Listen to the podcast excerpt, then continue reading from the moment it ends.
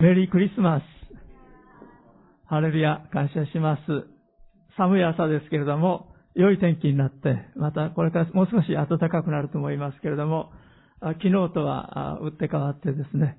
良い天気を与えられたことを感謝したいと思います。私の子供の時からの願いは、クリスマスイブの日に雪が降るように、ホワイトクリスマスになるようにというのが子供の頃からの願いでしたけども、なかなか12月24日に雪が降る。そして、あの、一面銀世界でですね、クリスマスを迎えるということはできなかったんですけど、それでも1回か2回あったでしょうか。でも昨日ですね、雪が降ってて、蒼天祈祷会に来ようとして、ドアを開けたらあんまり積もっててびっくりしてですね、本当に、あの、あんなに夜のうちに降ってたとは気づきませんでしたけれども、あの、まあ、今日はこのようにして足元も良くなって、え、皆さんとご一緒にクリスマスをお祝いできることを感謝したいと思います。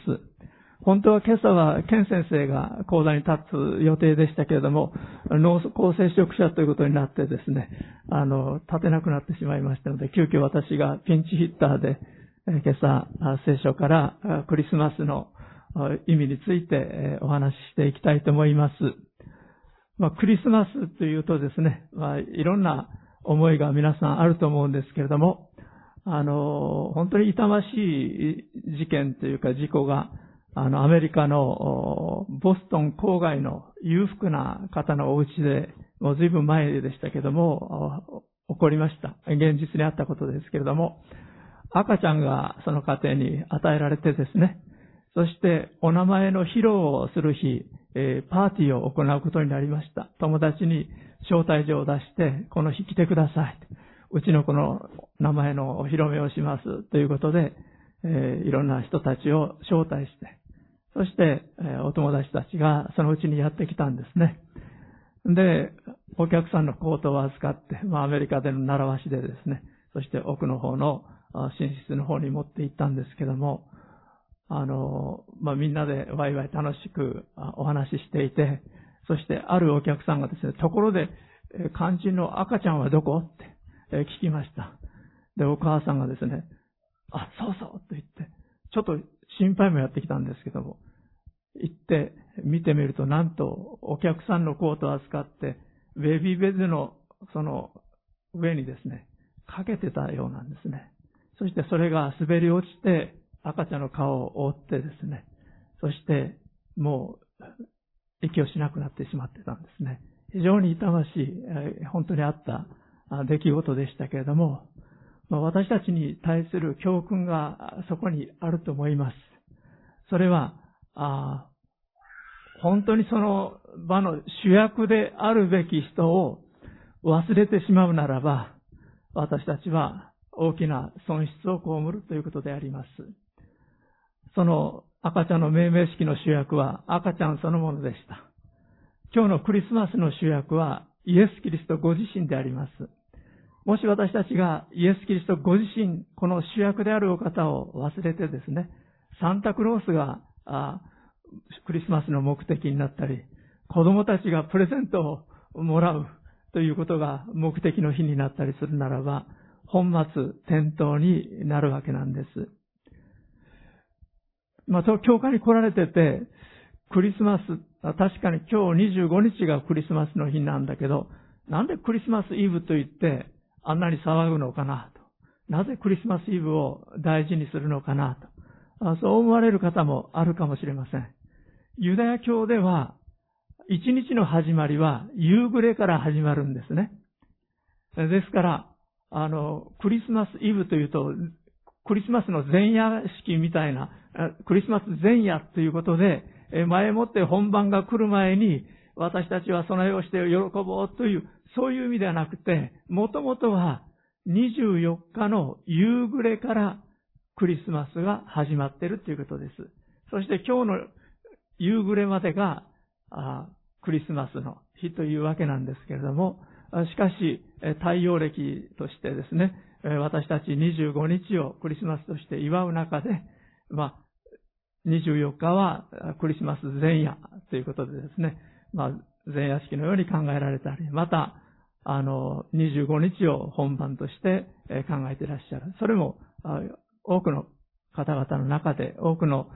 教会で習慣となっていることだと思います。クリスマスってまたどういう意味なんだろうと思われるかもしれませんが、若干意味が変わってきてます。クリスマスのクリスはクライストですね、キリスト。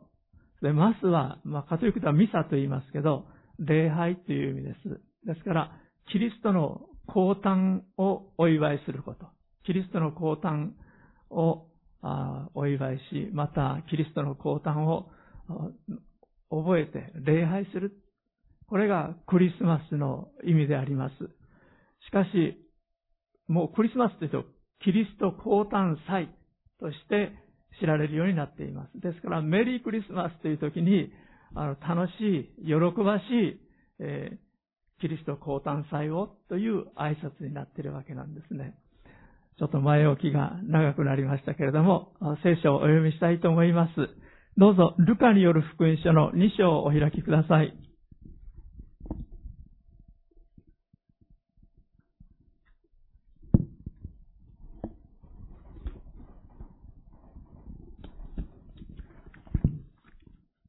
ルカによる福音書2章8節から14節のところです。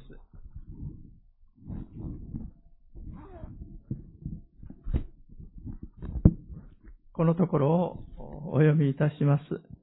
ルカの2章8節からです。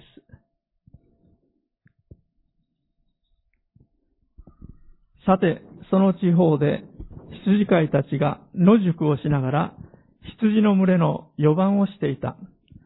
すると、主の使いが彼らのところに来て、主の栄光が周りを照らしたので、彼らは非常に恐れた。見つかいは彼らに言った。恐れることはありません。見なさい。私はこの民全体に与えられ与えられる大きな喜びを告げ知らせます。今日ダビデの町であなた方のために救い主がお生まれになりました。この方こそ主キリストです。あなた方は布にくるまって貝羽桶に寝ている緑子を見つけます。それがあなた方のための印です。もう一箇所、ヨハネによる福音書の一章をお開きください。このところもお読みしたいと思います。ヨハネによる福音書の一章です。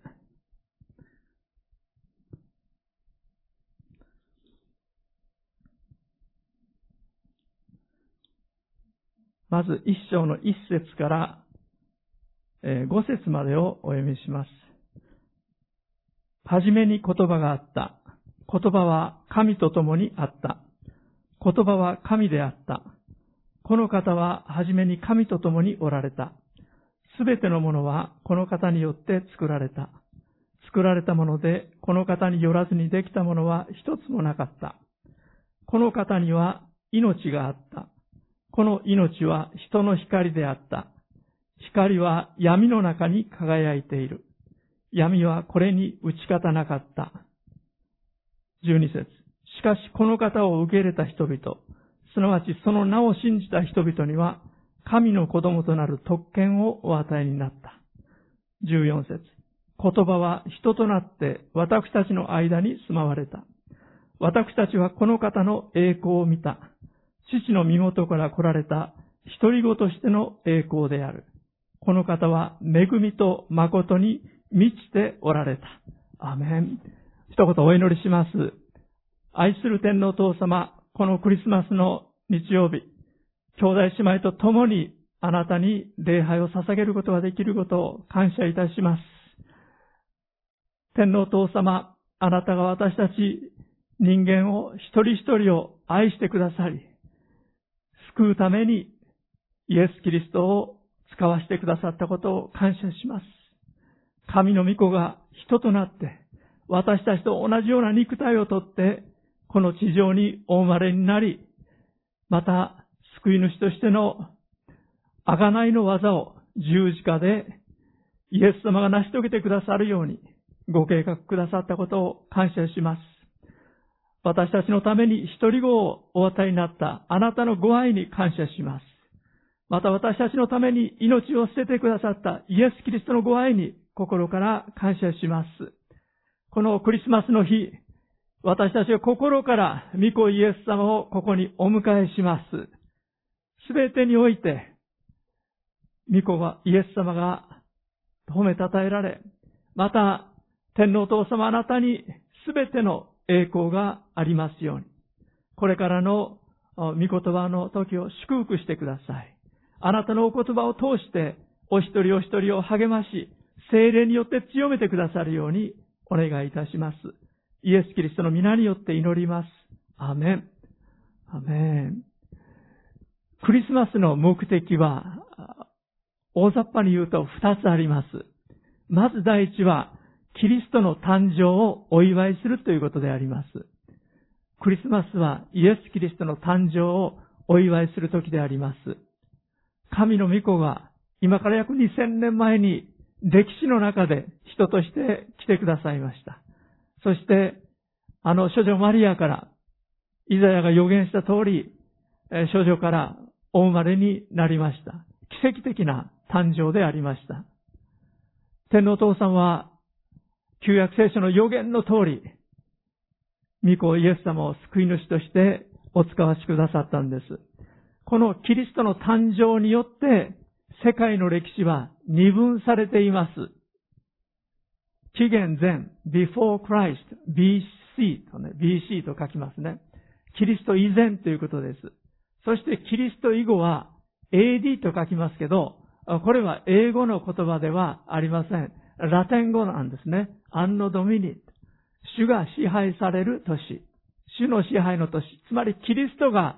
ご臨在なさり、キリストが導いてらっしゃる歴史となっているということであります。このイエス・キリストの誕生によって世界の歴史は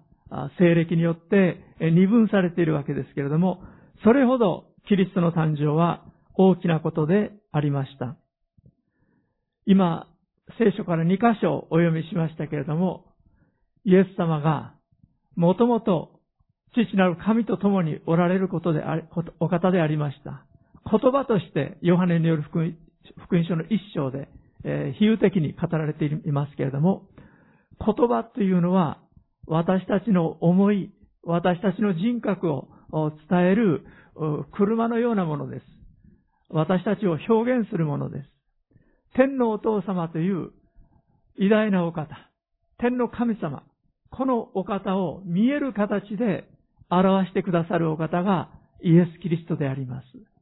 ですからイエス・キリストは言葉という表現で比喩的に語られていますが、もし天のお父様がどういうお方か見たい、知りたいと思うならば、私たちはイエス・キリストを見る見れば、どういうお方かが分かってきます。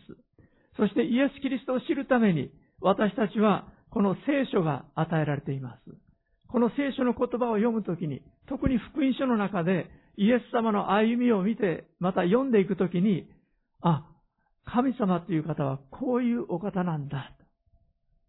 そのことをイエス・キリストを通して知ることができます。イエス・キリストは父なる神様を解き明かすお方として、このように見える形で表すお方として、この地上に来てくださったお方であります。キリストが人となって来られたのは、この肉体を取って来られたのは、皆さんや私の痛みや苦しみをよく理解する救い主となるためでした。ヘブル書2章18節に、主はご自身が試みを受けて苦しまれたので、試みられている者たちを助けることがおできになるのです。あります。神様どっか遠いところにいて、私たちを見下ろしてですね、ああ、喜んでるなとか、ああ、苦しんでるなとか、遠巻きに見てらっしゃるお方ではありません。イエス様が人となってこの地上に来てくださり、ご自身が馬鹿にされたり、裏切られたり、捨てられたり、また平手打ちにあったり、棍棒で殴られたり、椿をかけられたり、挙句の果て十字架に釘付けにされたり、大変な痛みと苦しみを味わわれました。私たち一人一人の人生にも、誰の人生にも、いろいろな形での傷を受ける時があります。言葉による暴力によって、あるいは実際に手を振り上げられ、拳で殴られたり、あるいは裏切られたり、イエス様が経験してくださった、それらのことというのは、まさに私たちの人生で起こりうることでありました。しかしイエス様はご自身が試みを受けて苦しまれたので、私たちを憐れむことができるんです。私たちを知ってくださっているんです。そして私たちに同情することのできる大祭司となっておられると、ヘブル書の中では書かれています。第2番目のキリストが来られた目的。第1はイエス・キリストの誕生をお祝いするということでありましたが、第2のクリスマスの目的は、キリストが私たちの救いのために来られたことをお祝いするということであります。イエス様が単に来られた、誰かのために来られたっていうんではなくて、あなたや私のために、救いのために来てくださった。そのことを喜ぶのが、このクリスマスであります。イエスというイエス様のお名前の意味は、主は救い、主は救われるという意味であります。まず第一に、罪から救ってくださるお方であります。マタイ一章二十一節にこうあります。見つかいがヨセフに告げた言葉です。マリアは男の子を産みます。その名をイエスと付けなさい。この方がご自分の民をその罪からお救いになるのです。アメン。私はよく罪を靴の中の小石という表現で表します。どんなに小さな罪であろうとも、神様の御心を痛めるようなことを私たちが言ったりしたりするときに、内側に宿ってくださった御霊が憂える。そのような感情をお持ちです。聖霊様が悲しまれるんです。そして私たちは何か変な気持ちになります。不思議な気持ち、重い気持ち、あるいは在籍感もやってきたりします。そのような中で私たちは罪というものを知らされるんですが、罪には大きな罪もあり、小さな罪もあります。大きな罪の場合は、自他ともに誰もがわかる罪ですけども、この世の法律で裁かれないような罪、他の人たちにもはっきりわからないような罪というのもあります。言葉の罪、態度の罪がそうでしょう。でもそのようなことにおいても、神様は私たちを見ておられる方です。私たちのうちに宿られた方は、聖なるお方、聖霊なるお方ですから、私たちの不義を喜ばれないんですね。ですから何か気持ちが重くなってきたりします。そのことによって私たちは、ああ、自分が主から今ずれてしまってるな、何か主に喜ばれないことをしたな、ということを精霊によって教えられることができるわけなんです。私たちはこの精霊様の感情に対して敏感なものでなければなりません。クリスチャンとしての成長というのは、この精霊様に対する敏感さによって図られてきます。私たちの歩みの中で、多くの場合私たちは言葉で失敗をするものであります。またついつい態度で私たちの不快感を表したりするものです。あるいは目配せをしたりする。そういったことを主は喜ばないと、聖書の中で、え語られています。また罪というのは、根本的な問題は神様と神の言葉を無視するということであります。今日私たちはこのようにして集い、あるいは今日いらっしゃれない方は、また、YouTube を通してこのメッセージを聞いてくださっていると思いますけれども、御言葉を私たちが求める。御言葉を読む。御言葉を聞く。そして心に留めるって。それだけでなくて実行に移すということ。これを神様が喜ばれることであります。しかしもし私たちが神の言葉を無視して他のことばっかり見たり聞いたり他のところにばっかり心を向けているならば主は非常に心を痛められます。私たちの家族関係においてもそうだと思います。夫婦の間で同じ方向を向いてない。え何かを語っても聞いてもらってない。親子の間でもですね、何かを語っても、まあ、子供が親の忠告を聞いても全く無視してしまう。聞いてるようなふりして聞いてないと。あるいは、従順でないと。非常に親の心を痛めます。それと同じように私たちの父なる神様も私たちがこのお方を無視するときに、このお方の言葉を無視するときに心を痛めるお方であります。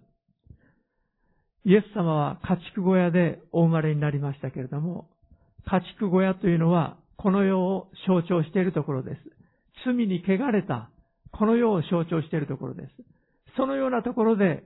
世の罪を取り除く神の子羊であるイエス・キリストがお生まれになりました。このお方は救い主として、罪からの救い主として来てくださったんです。ある教会で特別伝道集会をすることになりました。えそこの教会の牧師さんのリードでですね、皆さん、今度の特別伝道集会、特伝には、一人が一人を連れてくるようにしましょうということで、みんな頑張ってですね、えあの人誘おうかな、この人誘おうかなということで、え考えて、えそして、え予定をしました。ところがある姉妹がですね、どうしても誘うお友達がいらっしゃらなかったんです。それで、もう、うちの未信者の主人しかいないっていうのでですね、ご主人に、ねえあなた、今度、教会で特別伝道集会があるんだけれども、一人が一人を誘うことになってるんだけど、私誰も誘えなかったから、あなた一緒に来て。こんな時ぐらいいいでしょう。私を助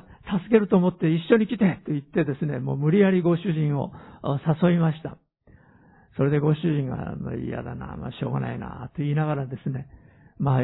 まあ、行くわ、と言ってですね、その、特伝に、特別伝道集会に来てくださいました。で、教会の人たちは、あの姉妹のご主人が来られたということで、大喜びでですね、えー、その集会が終わった後、あもうこの人捕まえなくちゃと思ってですね、えー、あの、少年会の方々がですね、あの、もう引き止めようとして、よく来てくださいました、って言って声をかけに行ったんですけど、もう失礼します、ってそそくさとパッと教会を出てですね、帰ってしまわれたんですね。ああ、うちの主人は、あの話を聞いても何にも心に入ってないんだわ、と。その姉妹がっかりされました。ところがその夜、不思議なことが起こりました。このご主人がですね、次から次へと、今まで見たことがないほどたくさんの夢を見たんだそうです。嬉しかった時の夢。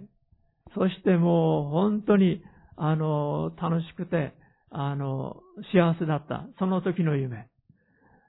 ところがその後も悲しい悲しかった時の夢。苦しかった時の夢。辛い思いをした時の夢。もう、また怖い夢。そういう夢がですね、続いていったそうです。で、最後の夢非常に怖かったので、このままつ、この夢のような人生がですね、続いていくのかというそういう思いがあった時に目が覚めたそうなんです。そして不思議と見た夢を覚えてたそうなんです。楽しかった時の夢はいいんですけども、怖かった時の夢。あの夢のようなことが、もし私の人生にこれからあるとしたら、また続くとしたら、大変なことだと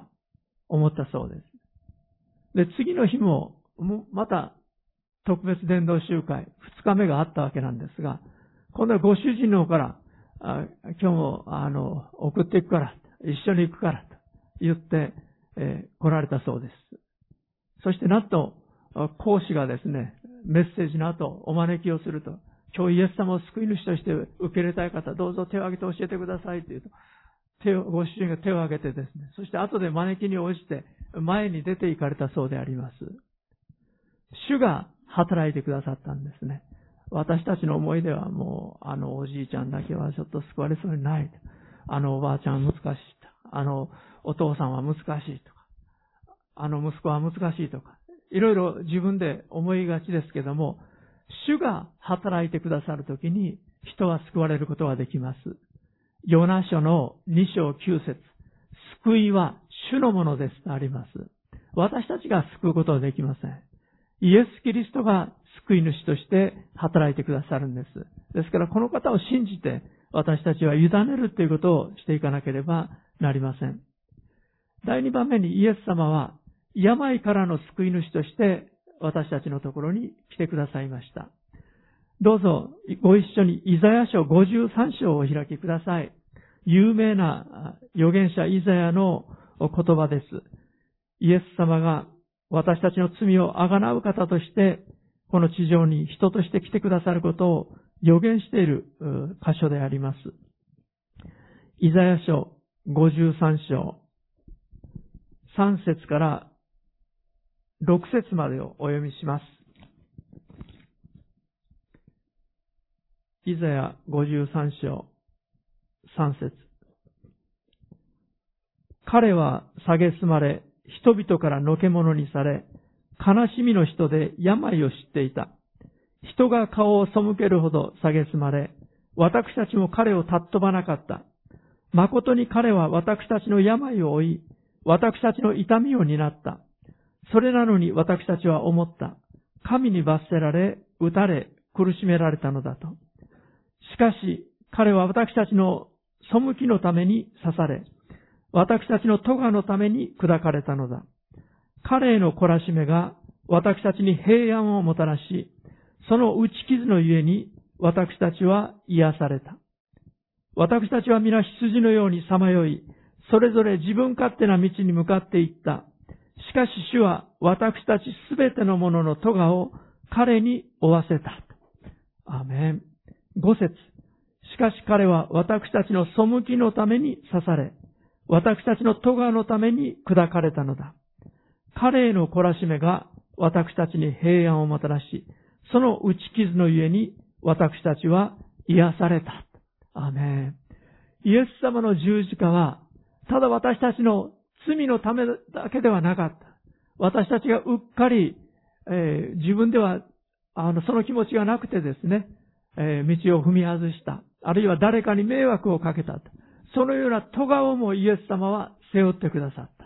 そしてそれだけでなく、私たちの病、私たちの痛み、私たちの苦しみ、それらも全部その身に背負って、イエス様が身代わりに苦しみ、死んでくださったということであります。ですから私たちは、イエス様を信じるようになった時に、自分でそれを持ち運ぶ必要がないということです。イエス様が全部その身に背負ってくださったんです。今あなたが苦しんでらっしゃる。今あなたが傷んでらっしゃる。今あなたが病んでらっしゃる。それがイエス様の背中に追われたことを今イメージしてみてください。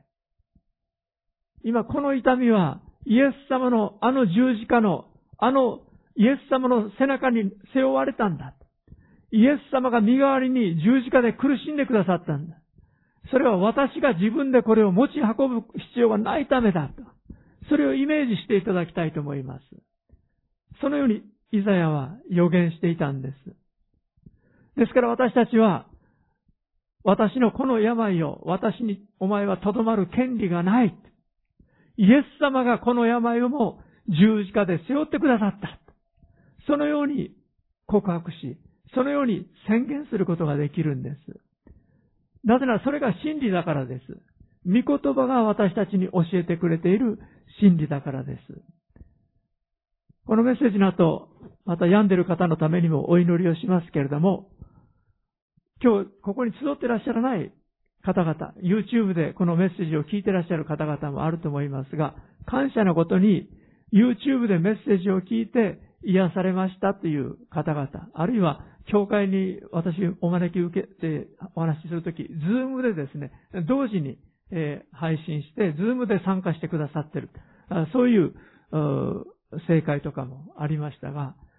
その場にいらっしゃらない方で、メッセージを聞いていて、そして癒しを受けられて、後で報告をしてくださるという方もありました。感謝します。主は御言葉に立って、私たちが御言葉を信じるときに、共に働いてくださるお方であります。今日もイエス様が生きておられますから、そのことを私たちは本当に信じましょう。えー、舞ちゃんという小学校1年生の娘さんがありました。あるクリスチャンホームにありましたが、小学校1年生の時の診断で背骨が S 字に曲がってるということでですね、でそれがまたちょっとひどいので、え少し大きくなっていった時に、手術をしないと立っていることが、普通に立っていることが難しくなるかもしれないと、お医者さんに言われました。それで定期的に診断を受けることになったんですが、それを聞いてお父さんもお母さんも心配して、えー、舞ちゃんのために祈るようになられました。その娘さんも自分のことですから、あの、普通に立っていられない、歩けなくなったら困ると思ってですね、一生懸命神様癒してくださいと、お祈りするようになりました。それから4ヶ月ぐらい経って見てもらいましたら、一向に良くなってなかったんですね。かえって悪くなってました。で、また、検査にしばらく経ってから行きましたら、同じ状態でした。進んではいなかったんです。それで舞ちゃんはですね、まあ、進んでないから、神様、とにかくこのままでもいいですから、とどめてくださいと願いました。でも、教会でメッセージを聞いたりしているときに、イエス様きっと癒してくださる。そのことを期待しようという思いが幼い子供ながら与えられました。そしてお祈りしていました。神様癒してください。お父さんお母さんも一生懸命祈られましたし、教会の人たちも、また知り合いの人たちも、クリスチャンの人たちが祈ってくださっていました。そして、まあ、一年に一回検診を受けるということになったわけですけれども、えー、3年生になった時にもう一度検診を受けました。そして、その結果が、いついつわかるということが、いついつ、あの、わかるので、まあ、その時に来てくださいということを言われました。まあ、その検査の結果がわかるまで心配でしょうがなかったわけなんですけども、お母さんがその結果を聞きに病院に行ってくれることになっていました。その日、舞ちゃんが学校にいた時に、教室から外を見るとですね、すごいひらめく不思議な光を見たっていうんですね。不思議だなぁと思って外を見たそうです。そして家に帰って行って、そしてお母さんただいまって言ったらお母さんが嬉しそうな顔してきて、舞ちゃん喜んでって、あのね、この前の検査の結果、あなたの曲がっていた背骨がね、すっかり普通に治ってたわよ。だからもう検査に行かなくていいって。そのように伝えられたそうであります。ある癒しは即座でなくてですね、本当に祈って、また祈り始めて少し悪くなったように感じる時もあるかもしれません。しかし、主に信頼しましょう。主のお言葉に信頼しましょう。イエス様が身代わりに背負ってくださったんだということを私たちは覚えてですね、すべての病も主に委ねていきたいと思います。第3番目に、キリストは私たちのために与えてくださる救い。それは地獄からの救いであります。聞いてくださるだけで結構ですが、ヨハネ5章24節誠に誠にあなた方に言います。私の言葉を聞いて、私が使わされた方を信じる者は永遠の命を持ち、裁きに遭うことがなく、死から命に移っています。キリスト教の救いっていうのは死後の救いではないんですね。生きていて、この世にあって、今日という日にあって私たちが受けることのできる救いであります。そして私たちが受けることのできる永遠の命は、死んだ後受ける永遠の命ではなくて、今生きていて受けることのできる神様の命なんです。神の命は永遠の命なんです。ですから、イエス様を信じた私たちのうちに、神の命が、永遠の命がすでに宿っているんだということであります。ですから、私たちがこの地上を後にして、この肉体が滅びるときに、私たちはこの命のもともと本来ある天の私たちの家に戻っていくんです。天国に、パラダイスに、私たちの命は、私たちと共に私たちの霊魂と共に戻っていくことになるわけなんです。今すでにイエス様を信じている人たちは永遠の命が与えられているんだということを覚えましょう。そして心からそのことを感謝しようではありませんか。このクリスマスの時に私たちは主が与えてくださったあらゆる恵みを覚えて感謝するものでありたいと思います。最近、教会の方々、また私たちの知り合いの方々で、えー、召される方、亡くなる方が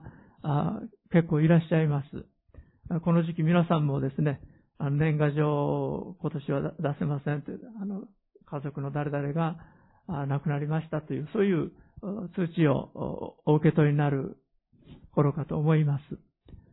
私にも4枚5枚と来ておりますけれども、また私たちの教会のメンバーでも、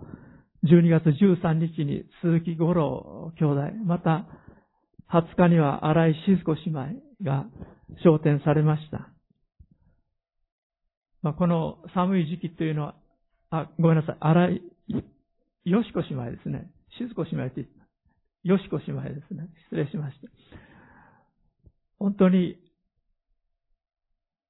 よく知っていた、また教会によく通ってきてくださってた方々が召されるということは非常に寂しいことであります。しかし、もう、この地上を後にされて、それでもう全く存在がなくなったということではないんですね。今、天国にいらっしゃるということです。今も生きていらっしゃるんです。そしてまた再会することの恵みが私たちにも待っています。私たちはそのことを覚えて心を強めていきたいと思います。また、私たち自身がどのように生きるべきかということも、また心に留めておきたいと思います。最近非常に残念でならないですし、ご家族の方々も悔しいですということをおっしゃることは、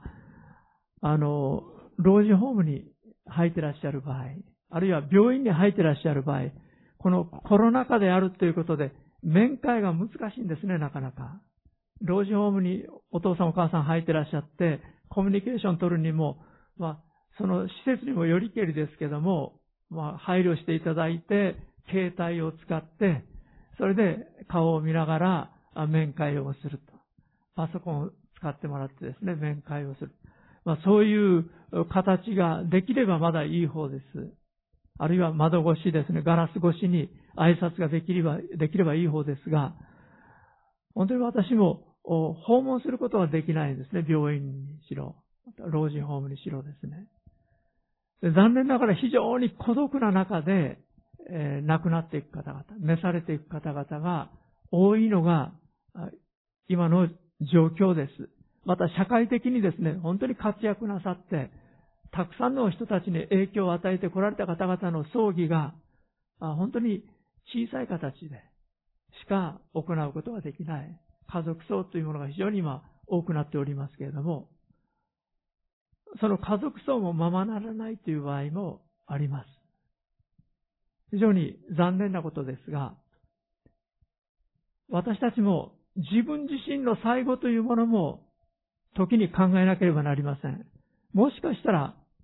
もしかしたらというか、最終的には結局私たちはたった一人でこの地上を去っていくことになるわけなんですね。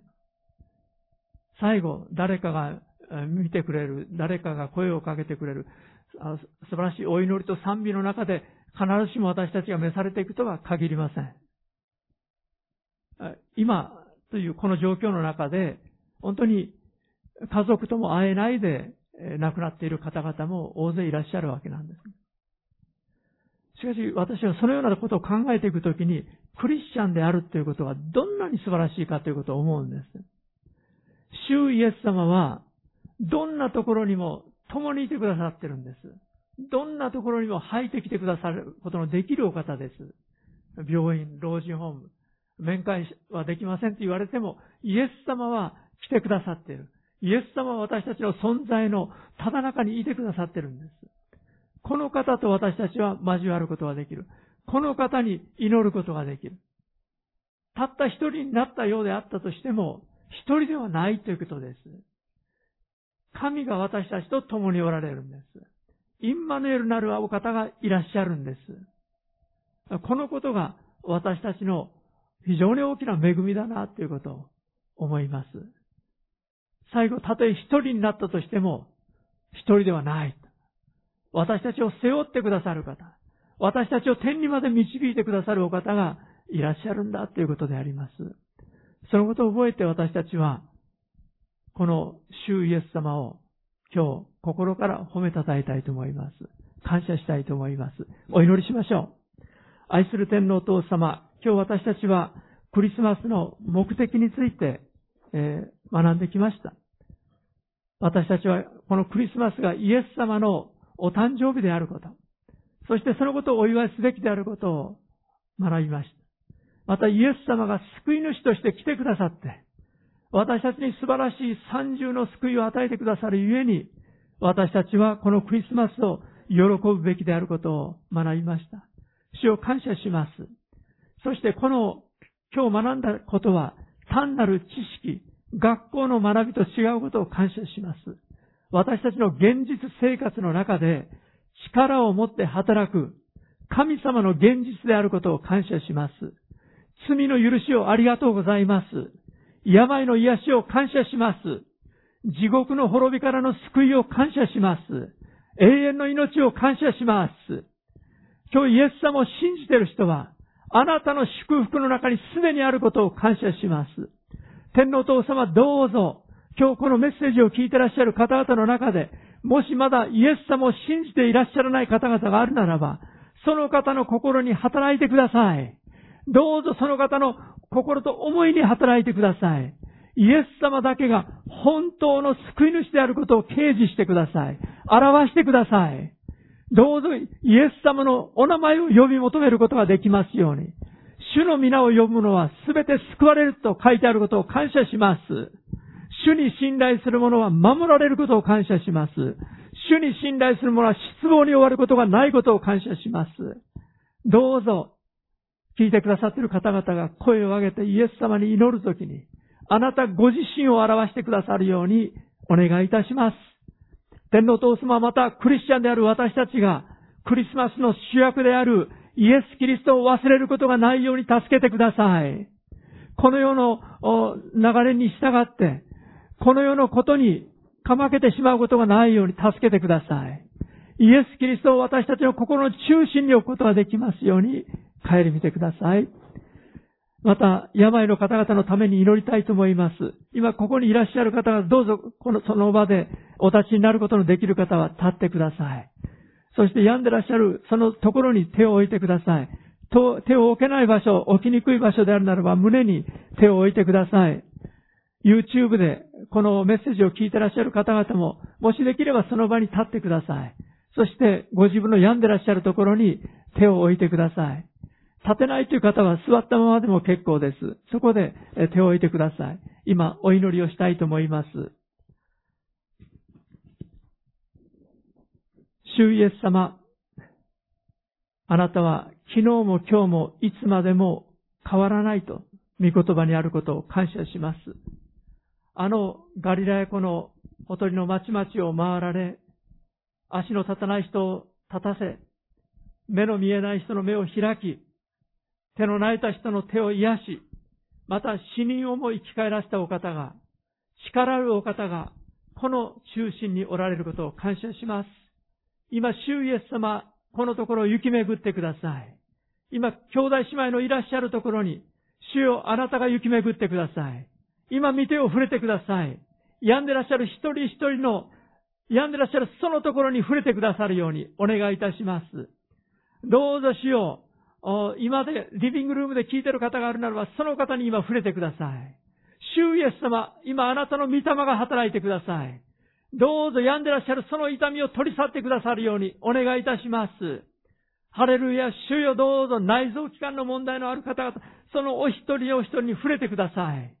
イエス様どうぞ、足に問題がある方があるならば足に触れてください。腕に問題があるならば腕に触れてください。皮膚の山で、病であるならば皮膚に触れてください。歯の痛みであるならばそのところに触れてください。肩こりであるならばそこに触れてください。主イエス様難しい問題であろうと、難しい病であろうと、簡単な病であろうと、あなたにとって困難なことは一つもないことを感謝します。